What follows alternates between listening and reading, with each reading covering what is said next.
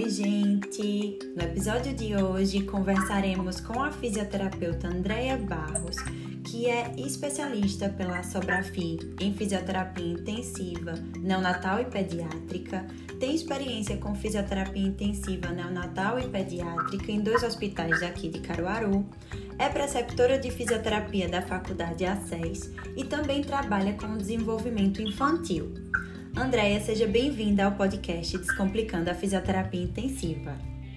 Obrigada, Natália, pelo convite. É um prazer estar aqui poder compartilhar um pouco da minha vivência, né, da, do contexto, tudo que eu passei e falar de uma área que é tão nova ainda, né, que é a fisioterapia intensiva neonatal e pediátrica, que tem, graças a Deus, conquistado muita gente, eu gosto muito de falar do, da primeira infância, né? E falar de UTI neonatal e pediátrica está muito atrelado ao desenvolvimento infantil, né? Considerado o número de crianças que começam a vida nesse ambiente, né? Tanto neonatal como na UTI pediátrica também. Sim. E para iniciar a nossa conversa, eu queria que você abordasse um pouquinho da sua trajetória na fisioterapia, desde a escolha do curso até a área de formação e atuação? Então, é, o fisioterapia foi sempre minha primeira escolha, né? Desde o finalzinho da, do período escolar, então fiz vestibular em duas instituições, né? É, e aí passei aqui, eu morava em Santa Cruz de Capibaribe na época, então Caruaru era mais perto para mim. É, e aí descartei a outra possibilidade na qual eu tinha passado também. Mas fiquei aqui em Caruaru. É, o curso em si ele foi se mostrando para mim ao longo da graduação, né? Por mais que você tenha uma ideia, mas a fisioterapia é muito profunda e, e tem muitas áreas ainda que são pouco conversadas, pouco discutidas, pouco conhecidas. E eu confesso que eu fui conhecer a fisioterapia cursando, de fato, né?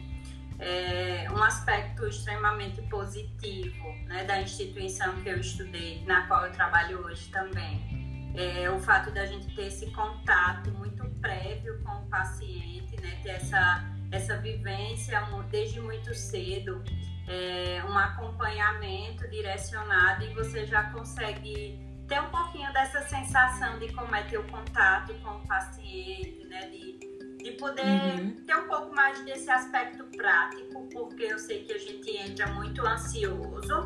As cadeiras iniciais elas são extremamente fundamentais, mas a gente quer mesmo ver a coisa acontecendo, né? E eu acho que essa possibilidade de ter uma prática sempre muito não de atendimento, mas de acompanhamento inicialmente, né? Muito cedo proporciona isso. Então, encanta, né? Enche os olhos e a gente realmente diz, não, é isso que eu quero, eu tô, eu tô no lugar certo.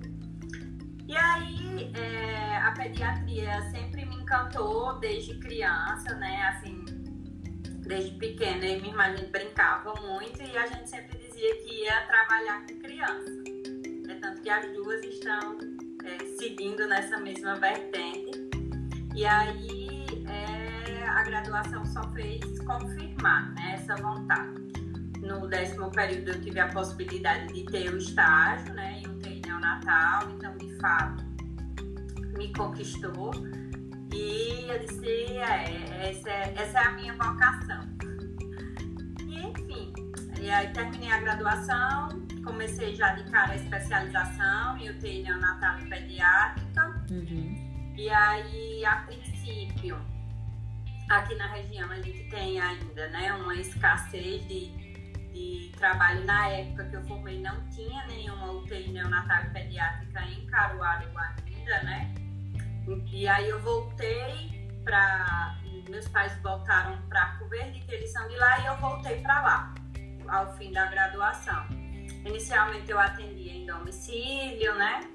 Uhum. Tem aquele, aquela insegurança inicial, né? Você quer, quer muito atuar naquela área que você gosta, mas é, Deus vai colocando cada coisa em seu lugar e tudo acontece como tem que ser, né? Então eu inicialmente comecei em atendimento em domicílio lá e comecei a trabalhar em terapia intensiva adulto, em uma outra cidade. É, uma colega que já fazia após comigo trabalhava lá e me convidou. Eu fui conhecer uma UTI nova, inclusive da sua cidade. Uhum. E aí fui para lá um tempo.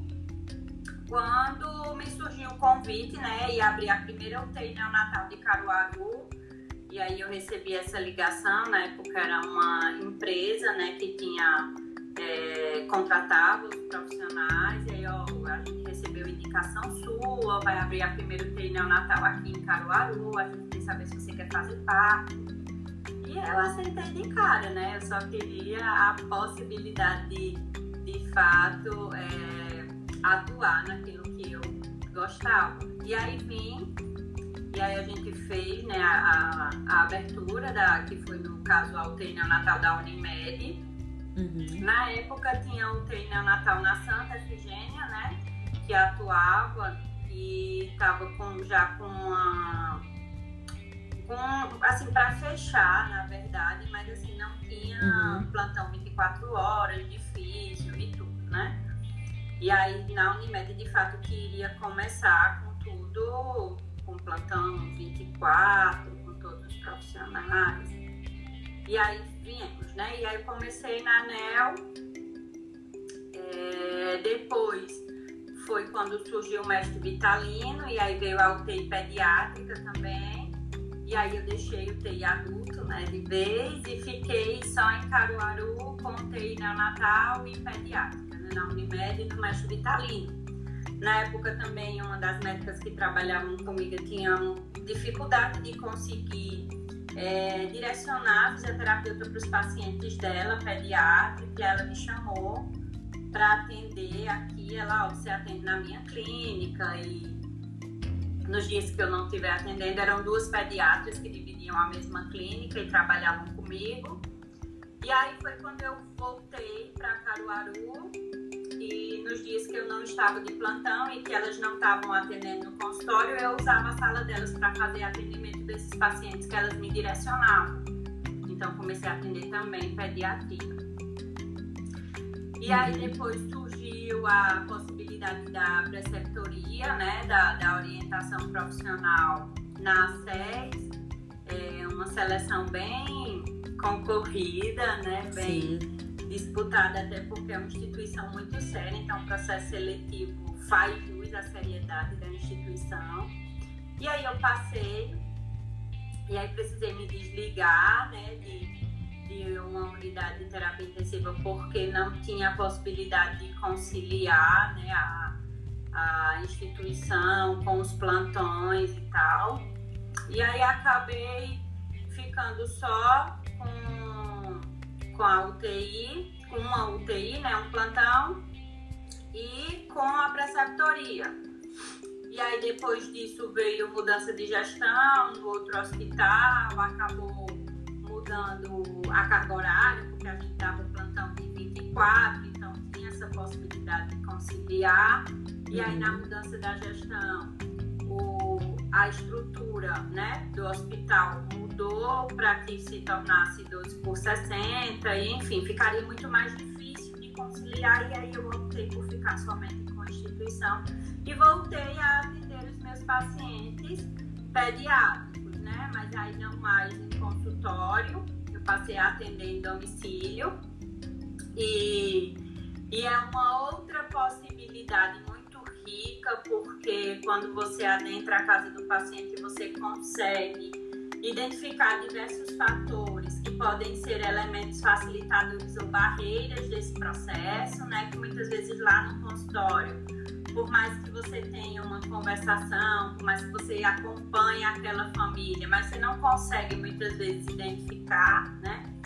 É, os estudos eles falam sobre, fortemente sobre a influência do ambiente no desenvolvimento infantil, então não tem melhor espaço para estar do que naquele que a criança fica a maior parte do seu tempo, né? Sim. Então eu tive a possibilidade de alinhar esses elementos, atender as crianças e eu digo sempre não atendo as crianças, eu acolho as famílias, né? Porque esse contexto familiar, ele é a primeira referência da criança, né? A gente atende 50 minutos, né? 40 minutos, a depender do que a criança está tolerando ali, uhum. duas, três vezes por semana, cinco vezes por semana. Eu tinha paciente que eu atendia diariamente. E por mais que você atenda diariamente, e as outras 23 horas, né? E a quantidade de estimulação positiva. E quando eu falo estimulação, não é somente, é tudo que o paciente vai fazer, né? É uhum. orientar o que é que ele pode ganhar com o banho, com a alimentação, com as brincadeiras entre a família, a interação com pai e mãe. Então, toda essa possibilidade, toda essa janela, né, se abriu no atendimento domiciliar, né? Então, eu ainda hoje atuo nessa possibilidade. É, hoje sigo em uma outra especialização de desenvolvimento infantil e estimulação precoce com ênfase na família, que é a perspectiva que de fato é, eu acredito, né? Uhum. Ah, acho que a maternidade só fez confirmar, né? Tudo que eu já que eu já gostava de fazer e, e de fato acreditar que essa família bem orientada, informação de qualidade, ela pode muito, né? Ela uhum. pode tudo, na verdade. E o terapeuta ele tá ali como um, um auxiliar, né? Em alguns aspectos que são de fato muito importantes, mas que o contexto mais importante é a socialização dessa criança, né? E o contexto familiar é esse primeiro ambiente que ela vai receber. Uhum. Então, é, essa possibilidade do atendimento domiciliar me traz essa, essa possibilidade de, de me aliar, de fato, com a família em prol da, dos objetivos da família e da criança. Uhum. Sim.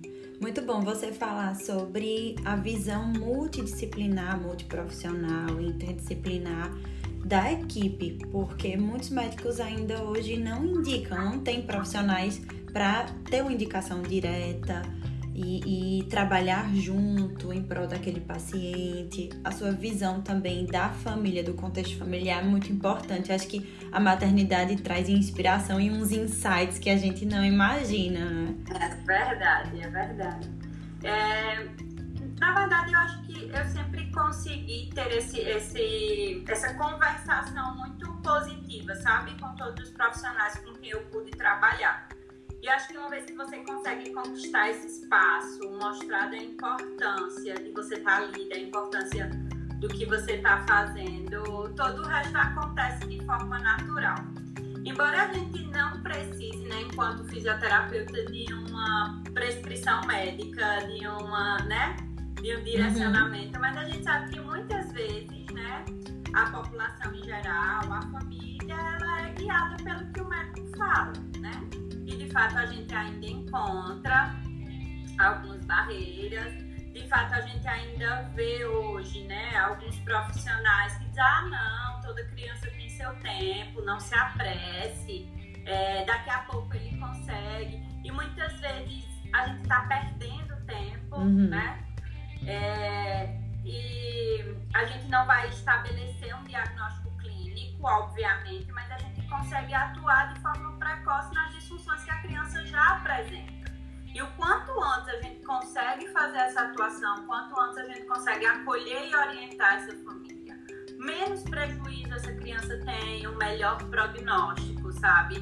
Melhor capacidade uhum. de se relacionar com os outros, de ter autonomia, de ter independência, de ter qualidade de vida, né? Que é o que a gente busca para os nossos pacientes e para as nossas crianças não seria diferente.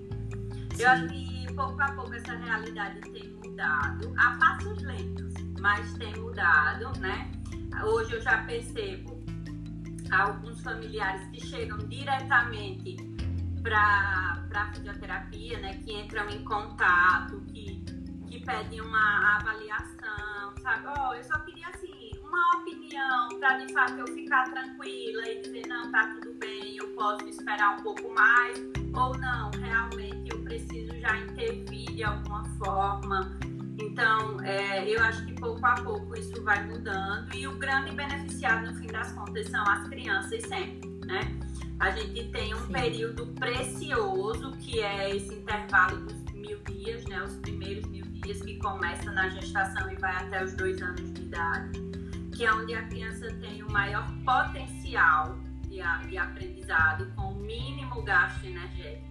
Ela consegue fazer de 700 a 1000 sinapses por segundo, né?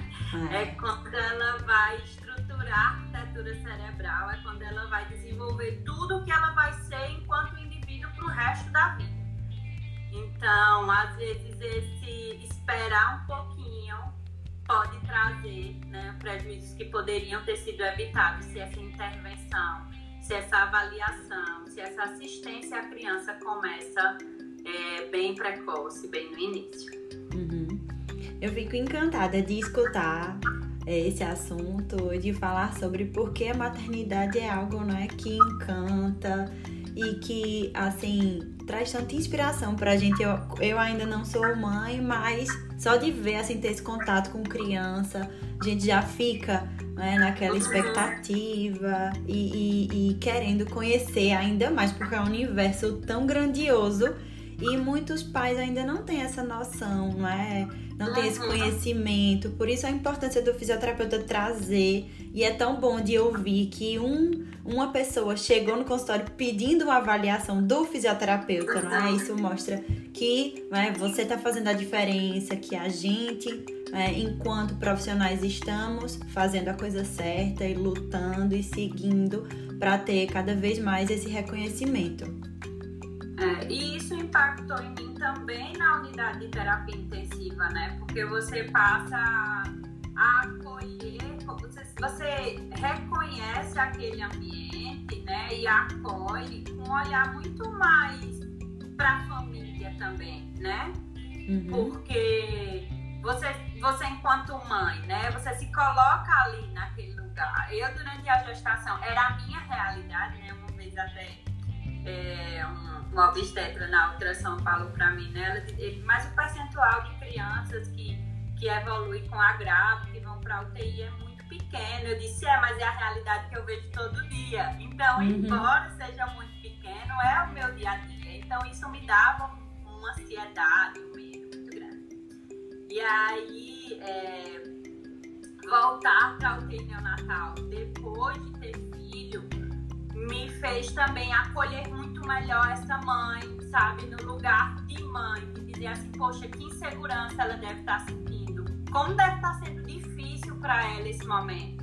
Uhum. Então, poder promover dentro da UTI neonatal esse, essa formação desse vínculo, infelizmente é quebrado por todo aquele processo doloroso, pela incerteza, né?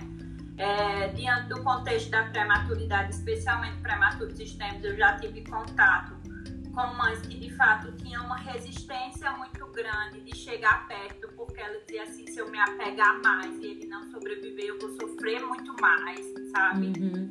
De, de entender, sem julgar esse processo dor que essa família está passando, que muitas vezes a nossa imaturidade do começo profissional faz com que você, né? Uhum. E, é natural, isso é muito natural, é como é como se virasse uma chave, assim, né?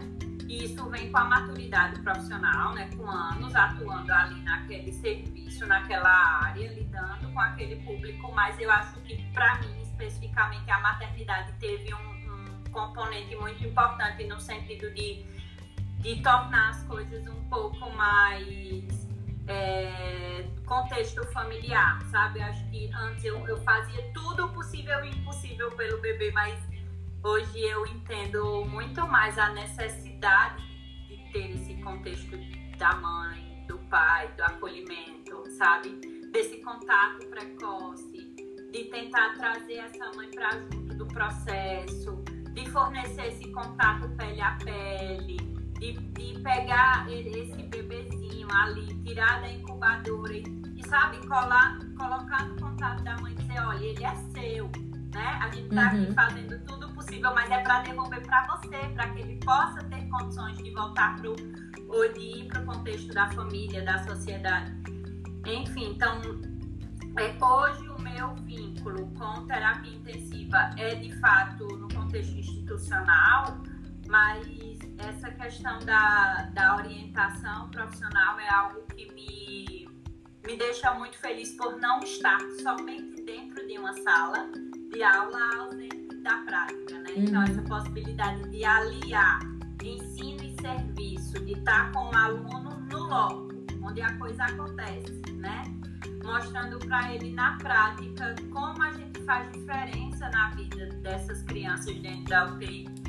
É, eu digo sempre, né? Tudo que a gente faz ali tem uma repercussão importante né, na qualidade de vida que essa criança vai ter no futuro. Então, eu preciso dar o meu melhor, porque o que ela espera de mim é o meu melhor ali, né? é um prematuro extremo, lutando com todas as Sim. forças que ele tem para sobreviver. Então, a minha obrigação é ajudá-lo nesse processo, né? É, hoje eu atuo muito menos em terapia intensiva pediátrica, né? Minha maior parte de atuação, de fato, é na UTI neonatal e, e fazendo, de fato, esse eu acho que essa recepção né, uhum. do início da vida de uma forma menos traumática possível, né? Porque embora a gente tenha muitos recursos, a gente tenha melhorado muito na assistência, a gente tenha hoje a possibilidade de recém-nascidos cada vez mais imaturos sobreviverem. O nosso grande desafio hoje é como eles vão sobreviver, é a qualidade de vida que essas crianças vão ter no futuro né? Uhum. Não é só sobre sobrevivência, é sobre como eles vão ter essa possibilidade de sobreviver. Cada coisa gera uma repercussão muito grande e vai gerar um impacto muito grande, né? Sim. Aquela fraçãozinha de oxigênio a mais que você pode reduzir, né? Aquele cuidado mais minucioso com suporte ventilatório para evitar tantos danos sobre o fluxo sanguíneo cerebral e os agravos que isso podem acontecer. Toda essa questão do manuseio gentil, de manusear quando de fato é para manusear, né? De não fazer além do que ele não necessita naquele momento, sabe? Então eu acho que são pequenas coisas que vão mudando todo o contexto. Uhum. Acho que hoje o nascer, ele é muito polêmico, não é? Gera muita discussão. Desde o momento de qual vai ser a via de parto, uhum. até o momento dos cuidados pós-parto, o que é que é necessário fazer. A gente vê até em documentários coisas que são tão desgastantes para o bebê, que não são necessárias. Isso faz a gente questionar bastante. É tão importante trazer esse conteúdo para mães, para pessoas que querem ser mães, para a família num, num, num, total. Porque é, é tão, é tão rico e você cresce muito e aprende bastante coisa quando entra nesse universo. Parece que é, é incessável. O, o, o conhecimento, cada vez que você busca mais, mais tem o que falar, mais tem o que aprender. É muita coisa, muita coisa mesmo, é muito importante. E a preceptoria traz esse contato com o aluno, que inclusive eu fui sua aluna, então aprender a gostar desse meio neo e pediátrico não é fácil. É. Tem que querer muito, tem que ter uma pessoa que mostre a realidade, mostre esse contexto de uma forma natural. E com você a gente consegue ter esse contato de um, num, num formato natural e não com medo, com receio, porque é um, um indivíduo muito delicado. A gente tinha pacientes com é, é, nascidos com 25 semanas, assim, 25, 27 semanas, e é muito pequenininho, é muito frágil e atender, não é? Como fisioterapeuta é muito difícil. A gente vê os procedimentos são muito delicados, é tudo muito arriscado para o bebê. Ele é muito, muito inocente, muito frágil. E, e nesse período a gente aprende muito. Né? Todos, com todas essas fases. E acompanhar, eu imagino que acompanhar o bebê desde o nascimento até esses dois anos deve ser incrível, né? Ver toda essa evolução é algo que deve ser é sensacional. É, eu tenho essa possibilidade, né? Eu tenho alguns dos meus prematurinhos, que eu pude fazer o acompanhamento depois, que hoje já estão bem, bem crescidos e a gente acaba hoje com essa possibilidade das redes sociais podendo acompanhar muito mais, né? porque aí chega um momento que você atinge o objetivo da família, da criança e você dá alta, mas eu tenho hoje crianças com 5, 6, né, 7 anos, é, e eu consigo, através das redes sociais, acompanhar. E como isso me deixa feliz, né? E, e ter esse relato né, da família, né? Porque você sempre. É, é um vínculo que a gente. de confiança realmente que a gente tem, né? Eu tenho que uma criança, por exemplo, que eu atendia diariamente, hoje ele mora no sul, né? A família dele foi embora para o Rio Grande do Sul, mas eu acompanho diariamente e, e, a gente troca informação, porque de fato a gente criou aquele vínculo. E quando ela tem alguma coisa lá, ela, ela sempre pergunta à mãe, né? Uhum. Pede opinião, né? Então, ela sempre cercada de bons profissionais, mas você sente que você conseguiu criar ali um vínculo muito forte. E isso é muito bom, né? Muito bom você colher esses frutos, ver essa criança crescendo e ver de fato que o seu objetivo foi alcançado, né? que é uhum. proporcionar o melhor que você pode para aquela criança. Sim. Na orientação, né, na, na preceptoria, é, como você falou, realmente é uma missão não tão fácil, né? Especialmente porque é, os alunos ainda chegam com pouca informação, né? Chegavam, agora a gente já tem a disciplina de NEL. Que vem antes do estágio, então hoje a gente já tem, antes a gente tinha né, um pouco dessa bagagem em pediatria, mas acaba que por não estar tá usando, né, o aluno acaba esquecendo e quando chegava no estágio era aquele boom, né, uhum. de ter que fazer aquela associação teórico-prática e, e, correr atrás, até porque é um tempo, né, relativamente curto e tal. Hoje a gente já tem na instituição uma disciplina só de NEL, então eles já chegam com uma bagagem muito melhor, eles já têm a possibilidade de passar por aquele ambiente pouco antes, né? Fazer aquele processo de, de reconhecimento, de se ambientar, de uhum. entender qual é o perfil daquele paciente que está ali. Então, as coisas vão ficando um pouco mais fáceis. Mas, de fato, é, eu acho que o principal é o fato de você conseguir transmitir o amor que você tem por aquilo que você está fazendo, né? Sim. E eu acho que isso torna as coisas mais, mais naturais. É, eu até tenho uma hashtag né, de toda a turma que vai passando, que é a hashtag Todos Amam Mel, porque no final, né, todo mundo acaba gostando é. daquela vivência. Óbvio que nem todo mundo vai seguir por esse caminho, é óbvio que muita gente também vai se identificar com tantas outras áreas, mas o fato de você reconhecer que você é tão importante ali naquele setor, né? junto com todo mundo, que é uma equipe grande, né? Que você faz a diferença e que, e que esses resultados eles aparecem assim é, imediatamente, né? Porque o uhum. RN ele responde muito rápido quando recebe a terapêutica adequada. Então, eu acho que isso também ajuda para que tudo se torne mais, mais leve e o aprendizado mais natural. Sim. E agora, Dé, eu gostaria que você falasse um pouquinho sobre o processo de adaptação durante a pandemia. Como foi e como está sendo, porque ainda não acabou. Isso. É, inicialmente, o, o, desafio maior, né? Eu já não estava mais em plantão, então não, não estava mais na linha de frente. O desafio inicial era, de fato, esse processo de ensino de forma remota, né? Então a gente teve esse desafio inicialmente que, que era novo para todo mundo, né? Então eu tive que me readaptar e dizer como é que eu vou passar? Essa mesma mensagem, como é que eu vou é, mostrar essa realidade estando fisicamente longe, né? Hoje a gente pode se valer da tecnologia, então a gente consegue criar alguns é, mecanismos de simulação realística, a gente tem, né? ventiladores uhum. mecânicos, simuladores de ventilador mecânico que possibilitam isso.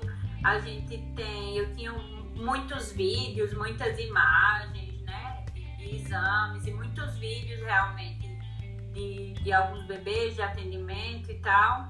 E que a gente conseguiu fazer isso, né, mostrar um pouco daquela realidade, apropriar esse aluno desse conhecimento sem que a gente estivesse dentro do, do, do ambiente hospitalar, porque naquele momento não era possível. É, no momento eu também estava como professora, né, como discente em uma outra instituição de ensino, né, com disciplina de pediatria, que eu fiquei um ano e meio. Então foi pegou bastante esse período da pandemia e também essa possibilidade de você se reinventar enquanto professor de forma remota, né? Uhum. Você viver, você vive isso e você sabe quantos desafios a gente enfrenta Muitos. diariamente para chamar a atenção desse aluno, para aprender um pouco mais, porque todo o contexto estava abalado, mentalmente abalado. Uhum. Dentro de um contexto domiciliar que não, que não ajuda muito, né? Um chama, televisão ligada, barulho, então acaba que atrapalha muito. Então, o desafio foi inicialmente esse, sabe? De readequar esse processo para que a gente pudesse continuar transmitindo com qualidade para os alunos aquele conhecimento e que o prejuízo fosse mínimo. Sim. Depois a gente teve a possibilidade dos é, teleatendimentos, então foi uma outra vivência extremamente rica, né, desse processo que que não trouxe em nada benefícios, mas fez com que a gente abrisse o olhar para outras possibilidades. Uhum. E aí o teleatendimento, nessa né, possibilidade de estar também com o paciente de forma remota, seja sincronamente ou assíncrono, também fez com que a gente se desafiasse, né? É, para mim foi muito bom porque como eu já atendia em domicílio, eu já tinha contato com famílias, com as mães, a grande maioria dos pacientes, né, que eu fiquei eram crianças. Então, como é que a criança aprende? A criança aprende brincando, né? Uhum. Então vamos botar essas famílias para brincar. O contexto precisa ser esse. O objetivo é nosso, é da família, né? Enquanto é, um desenvolvimento motor, sensório motor, mas a criança quer ali explorar, ela quer brincar. Então, uhum. é como você vai criar meios para isso, né? E aí, orientar essas mães, às vezes, daquela criança que precisa um pouco mais de auxílio, de um manuseio, né? De, de uma estabilização, porque aí também não vai fazer né, só brincar, sem um ajuste que ela precisa. E isso ajudou porque aí as mães depois tinham um relato e diziam, ó, oh, isso agora eu consigo fazer sozinha. Então, uhum.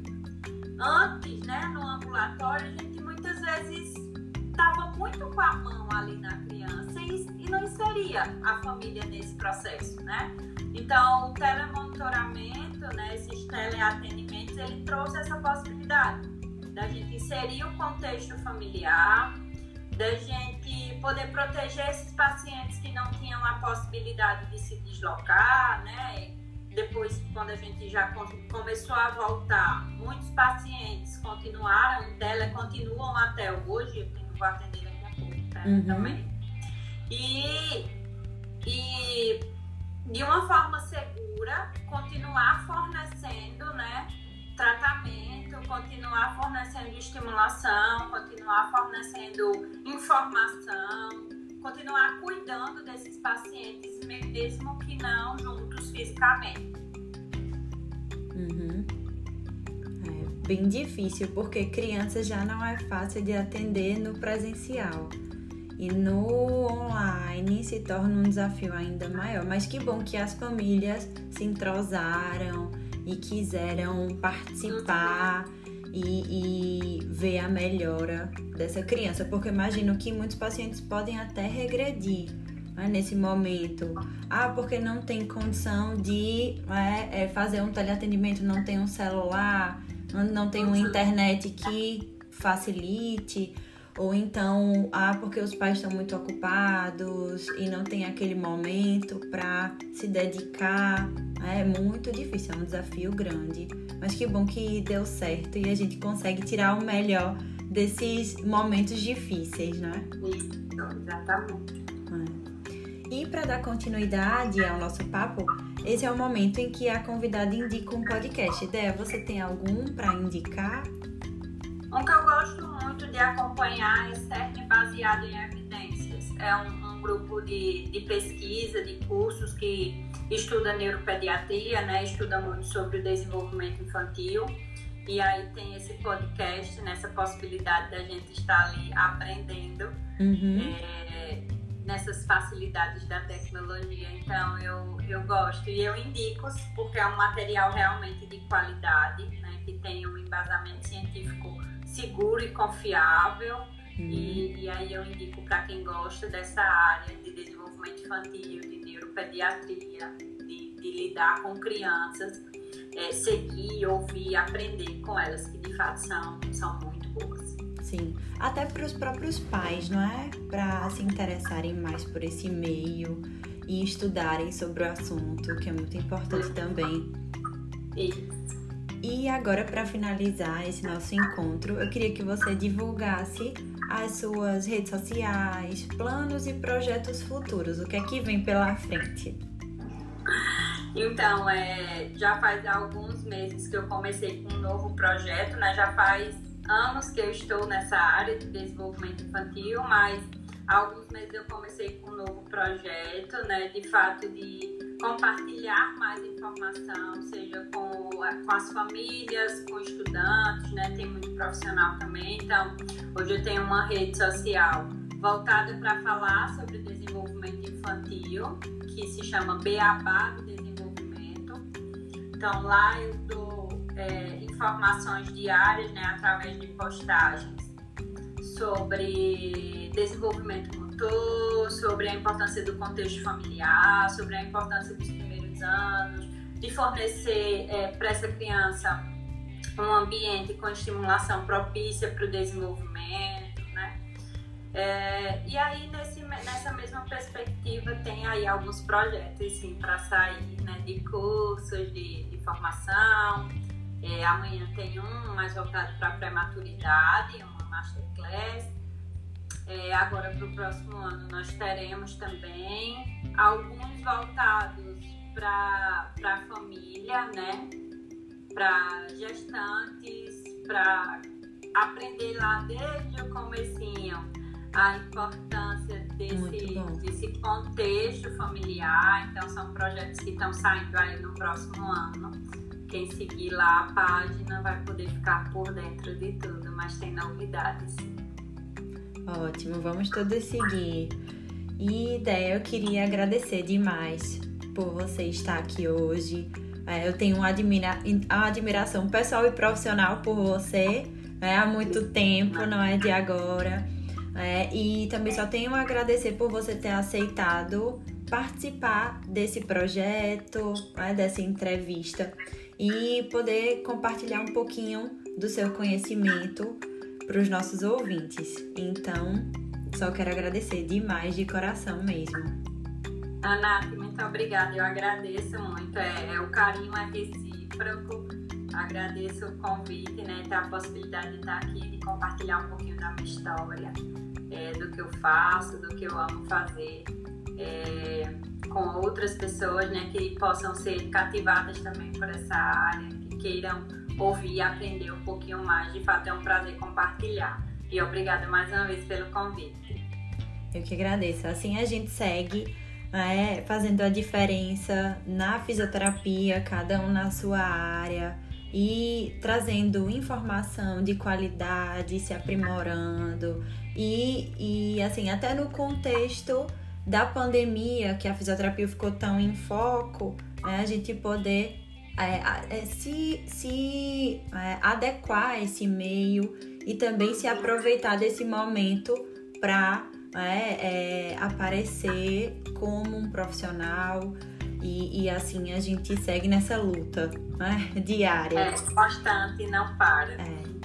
Então, gente, qualquer dúvida eu vou colocar né, o Instagram de ideia aqui nos comentários, então vão lá seguir. Vocês podem mandar também perguntas e a gente responde nos comentários, né? E, e a gente fica à disposição para essas dúvidas. Então é isso, gente. Até semana que vem. Tchau, Deia. Tchau a todo mundo. tchau, todo mundo. Muito obrigada.